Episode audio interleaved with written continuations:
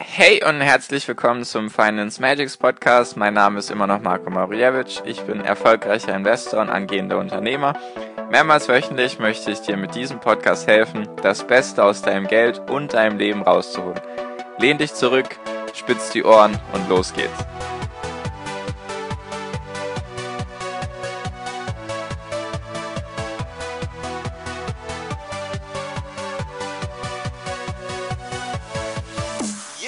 Hi und herzlich willkommen zum Finance Magics Podcast. Wir sind heute schon bei Folge 93 und leider haben wir immer noch erst eine Folge die Woche Zeit. Nur bis Ende Mai musst du dich noch ein bisschen gedulden. Die letzte Maiwoche, dann gibt es dann wieder zwei Podcast-Folgen die Woche. Also noch ein bisschen Geduld, dann darfst du mich wieder zweimal die Woche anhören. So, heute mit dem Thema, was ist überhaupt eine Short-Attacke? So, erstmal muss ich dir jetzt, glaube ich, erklären, was ist Short und dann danach, was, warum Short-Attacke und warum erzähle ich dir das überhaupt. Also, ich habe dir bestimmt schon mal was über Short-Position und Long-Position erzählt. Short heißt ja vom Englischen her kurz und Long heißt lang. Das heißt einfach, dass es ein ganz normales, wie soll ich sagen, Mittel an der Börse, um mit Wertpapieren zu handeln, dass man sie entweder Short setzt oder Long setzt.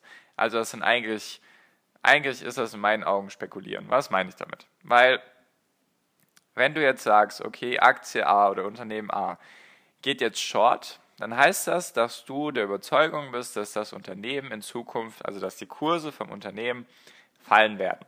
Das heißt short. Und long heißt, wenn du jetzt sagst, du bist long oder du hast eine long-Position für dieses Unternehmen B, dann heißt es, du glaubst, dass das Unternehmen in Zukunft, also dass die Kurse vom Unternehmen in Zukunft steigen werden.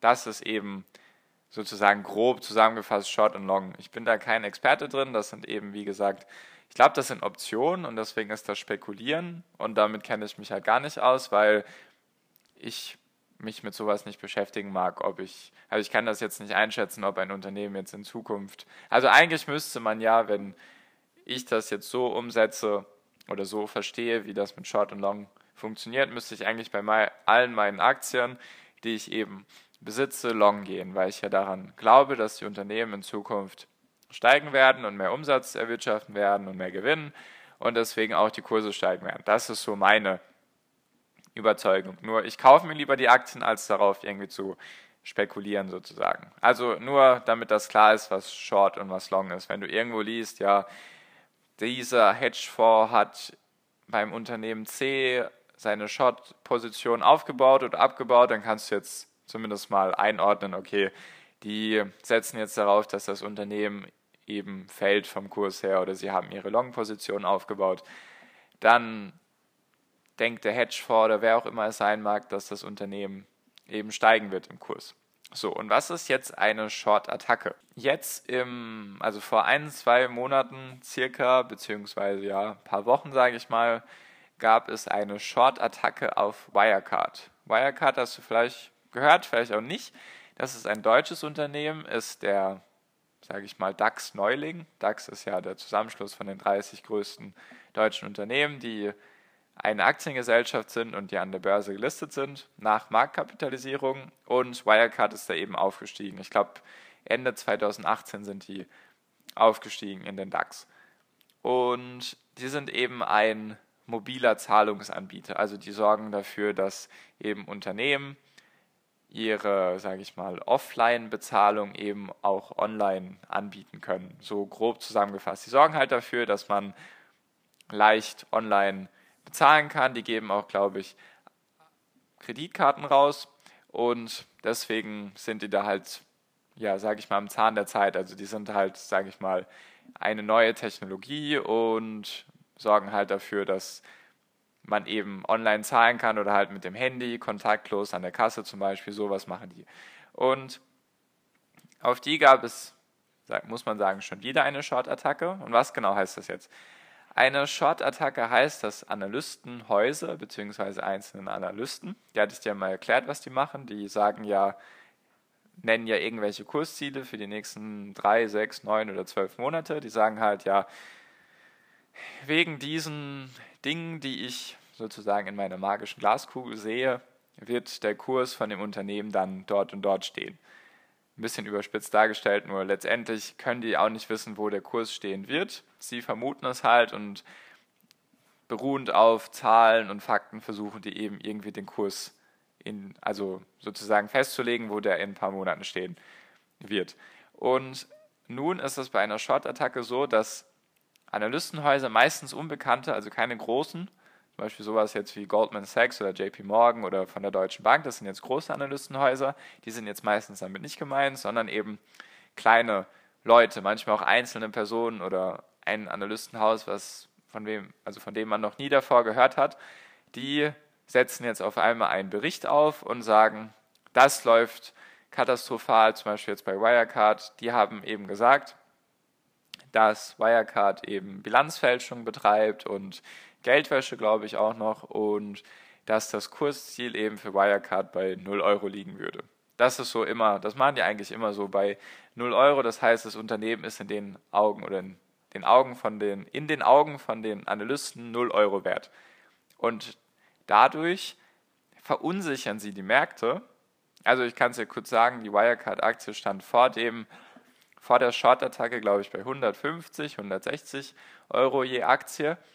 Und daraufhin ist sie in mehreren Tagen, ich glaube ein, zwei Wochen, ist sie ziemlich stark eingebrochen. Zum Zeitpunkt meiner Aufnahme liegt sie jetzt so bei 100 Euro.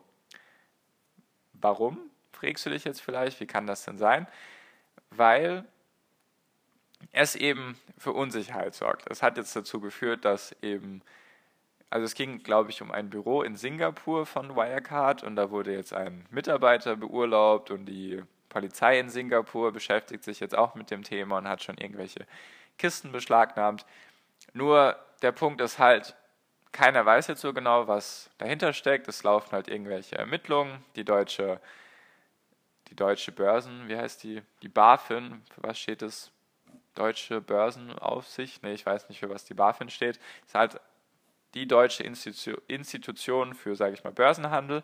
Und die hat jetzt sogar bei Wirecard, weil sie eben im DAX sind, haben sie jetzt sogar den Short-Handel.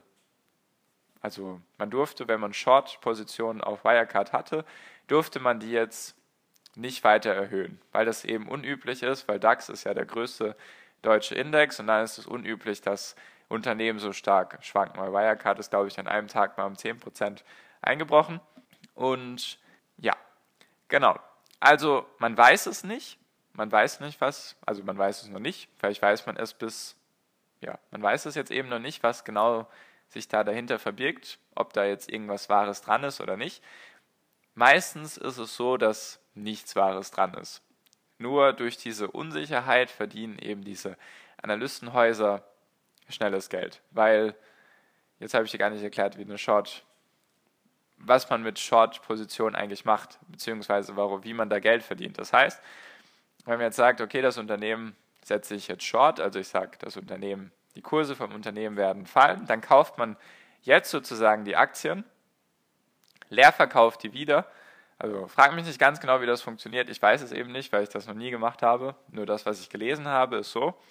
Du kaufst die Aktien jetzt. Also zum Beispiel hat dieses Analystenhaus hat jetzt Wirecard-Aktien für 150 Euro gekauft. Und die haben die sozusagen gleich wieder weiterverkauft bzw. leer verkauft. Also sie haben sie sozusagen an andere Leute geliehen und nach einem bestimmten Zeitraum, kommt darauf an, wie lang deine Short-Position ist, kaufst du diese Aktien wieder zurück. Hoffentlich, also wenn du Short gehst, hoffst du darauf, dass der Kurs unter deinem Einkaufspreis liegt, weil dann kriegst du die Differenz, ist sozusagen dein Gewinn. Also wenn du eine Wirecard-Aktie bei 150 Euro hattest und du verkaufst sie, also du kaufst sie bei 150 und kaufst sie wieder bei 100 Euro zurück, dann ist sozusagen dein Gewinn 50 Euro nach Gebühren, was weiß ich, wie viel da übrig bleibt, nur so funktioniert das eben. Und das ist eben das Ziel von diesen Analystenhäusern, dass sie eben schnell Geld damit machen, dass sie eben ein Unternehmen verunsichern, dass sie die Märkte verunsichern, dass sie die Marktteilnehmer verunsichern und deswegen dann eben Schnellgewinn machen. Vielleicht hast du das mitbekommen, das war ja letztes Jahr so, glaube ich, also 2018. Da gab es doch diese Attacke auf den BVB-Mannschaftsbus von diesem einen Idioten da, der genau dasselbe machen wollte, glaube ich. Der hat auch Short-Positionen gehabt auf den BVB, weil es gibt Aktien vom BVB und der hat da eben sich eingedeckt mit Short-Positionen und wollte damit eben verursachen mit seiner Bombenattacke, dass eben der Kurs von der BVB-Aktie dramatisch nach unten geht, damit er dann eben seinen Gewinn machen kann. Finde ich total schwachsinnig und ja, also mir fehlen die Worte für so eine Dummheit, die der Kerl gemacht hat, nur ich weiß auch nicht. Also er hat nur Menschen in Mitleidenschaft gezogen, die dafür nichts konnten, weil er eben gierig war. Deswegen sei lieber nicht so gierig, sondern ja, egal. Lassen wir jetzt das Thema, darüber könnte man sich aufregen, nur es bringt jetzt auch nichts. So, zurück zum Thema. Also diese Analystenhäuser machen dann Gewinn damit, wenn der Kurs eben sinkt. Und manchmal kommt da halt auch die Wahrheit raus. Das ist natürlich eher schlecht, wenn du Aktionär bist und die Vorwürfe bewahrheiten sich. Zum Beispiel war das, glaube ich, auch 2017. Ein deutsches Unternehmen, Aurelius, das ist eine Investment Holding, sage ich mal, in, in ein, eine Holding-Gesellschaft, also die investieren in private Unternehmen, peppeln die auf und verkaufen die dann halt wieder. Und da hat eben auch ein Analystenhaus einen Bericht über die veröffentlicht, oder meistens sind sogar mehrere Berichte. Und die haben dann eben gesagt, ja, der CEO, ich weiß nicht, wie er heißt, der lügt, weil er hatte, glaube ich, auf seinem Profil angegeben, ja, er hat in Harvard, glaube ich, studiert oder an irgendeiner ganz tollen Business School oder Uni Universität in den USA. Nur wenn man sich da die Jahrbücher dann angeschaut hat, hat man den Kerl nicht gefunden. Und was haben die von Aurelius gemacht? Die haben einfach auf ihrer Webseite den Titel von der Universität einfach weggestrichen. Also die haben darüber keinen Kommentar verloren und sowas ist dann halt für mich als Investor kein gutes Zeichen. Wenn das Unternehmen halt mich sozusagen anlügt, klar ist das jetzt nur was Kleines, aber man muss halt nicht irgendwie schreiben, er hat da und da studiert, obwohl er da und da nie studiert hat. Also nicht, dass ich jetzt so viel Wert lege auf das Studium oder so, sondern dass es mir einfach darum geht, dass das Unternehmen dann nicht ehrlich mit mir ist als Investor. Und ja, genau. Deswegen, manchmal kommt da was raus und warum erzähle ich dir jetzt den ganzen, warum habe ich jetzt so weit ausgeholt? Mir geht es darum, wenn du Investor sein solltest in so ein Unternehmen, was gerade attackiert wird sozusagen, was einer Short-Attacke ausgesetzt wird, was ab und zu mal vorkommt, dann ist es immer erstmal wichtig, nicht aus Panik zu verkaufen. Das konntest du dir jetzt wahrscheinlich schon denken, weil meistens am Anfang weiß man nicht. Man weiß nicht, ob das jetzt so stimmt oder nicht. Und es könnte ja sein, dass du vielleicht gerade irgendwie das Unternehmen gekauft hast beim Kurs von 150 Euro, bleiben jetzt bei Wirecard, und auf einmal stürzt es auf 100 Euro ab.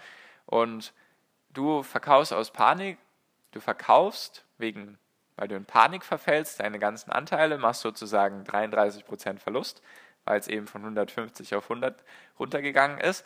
Und auf einmal passiert nichts. Also es bewahrheitet sich nicht, was glaube ich eher öfters vorgekommen ist in letzter Zeit. Und dann sitzt du da eben mit deinem Verlust. Natürlich kann es sein, dass sich irgendetwas bewahrheitet. Nur dann ist die Frage, ist das jetzt eher schlimm für dich oder kannst du damit leben? Wenn es irgendetwas Kleines sein sollte, ich weiß es nicht, keine Ahnung, irgendwas, was dir nicht so wichtig ist, dann könntest du sagen, ja gut, das interessiert mich jetzt nicht, ob der CEO drei Geschwister hat, obwohl er eigentlich zwei Geschwister hat und das hat er fälschlicherweise eingegeben. Sowas halt. Vielleicht sowas Kleines, was dich jetzt eher weniger interessiert, wo du dir denkst, ja gut, das interessiert mich jetzt wenig für das Unternehmen, ich will jetzt nicht wissen, was der CEO, wie viele Geschwister der hat und so weiter. Dann wäre es geschickt sogar in solchen Zeiten nachzukaufen, wenn du halt weiterhin von dem Unternehmen überzeugt bist. Nur wenn du dir halt denkst, kann ich jetzt dem Unternehmen vertrauen, wenn es mir irgendwelche wichtigen Sachen verheimlicht oder mich anlügt, dann ist es für dich als Investor in meinen Augen eher besser zu sagen, okay, ich ziehe jetzt die Reißleine, ich ziehe jetzt die Reißleine, ich verkaufe meine Aktien, ich kann dem Unternehmen nicht trauen, ich kann dem Management nicht trauen, weil ich habe dir oft gesagt, dass ich das Management sehr wichtig finde und wenn die eben dich anlügen und so weiter, dann ist das eben kein gutes Zeichen für deinen langfristigen Erfolg, sag ich mal. Also falls sowas sein sollte, falls du sowas mitbekommst, jetzt weißt du auf jeden Fall mal, was eine Short-Attacke ist und wie das so abläuft. Und falls du eben betroffen sein solltest als Investor von so etwas, dann wie immer an der Börse erstmal Ruhe bewahren, erstmal warten, bis da vielleicht irgendwelche Informationen ans Licht kommen.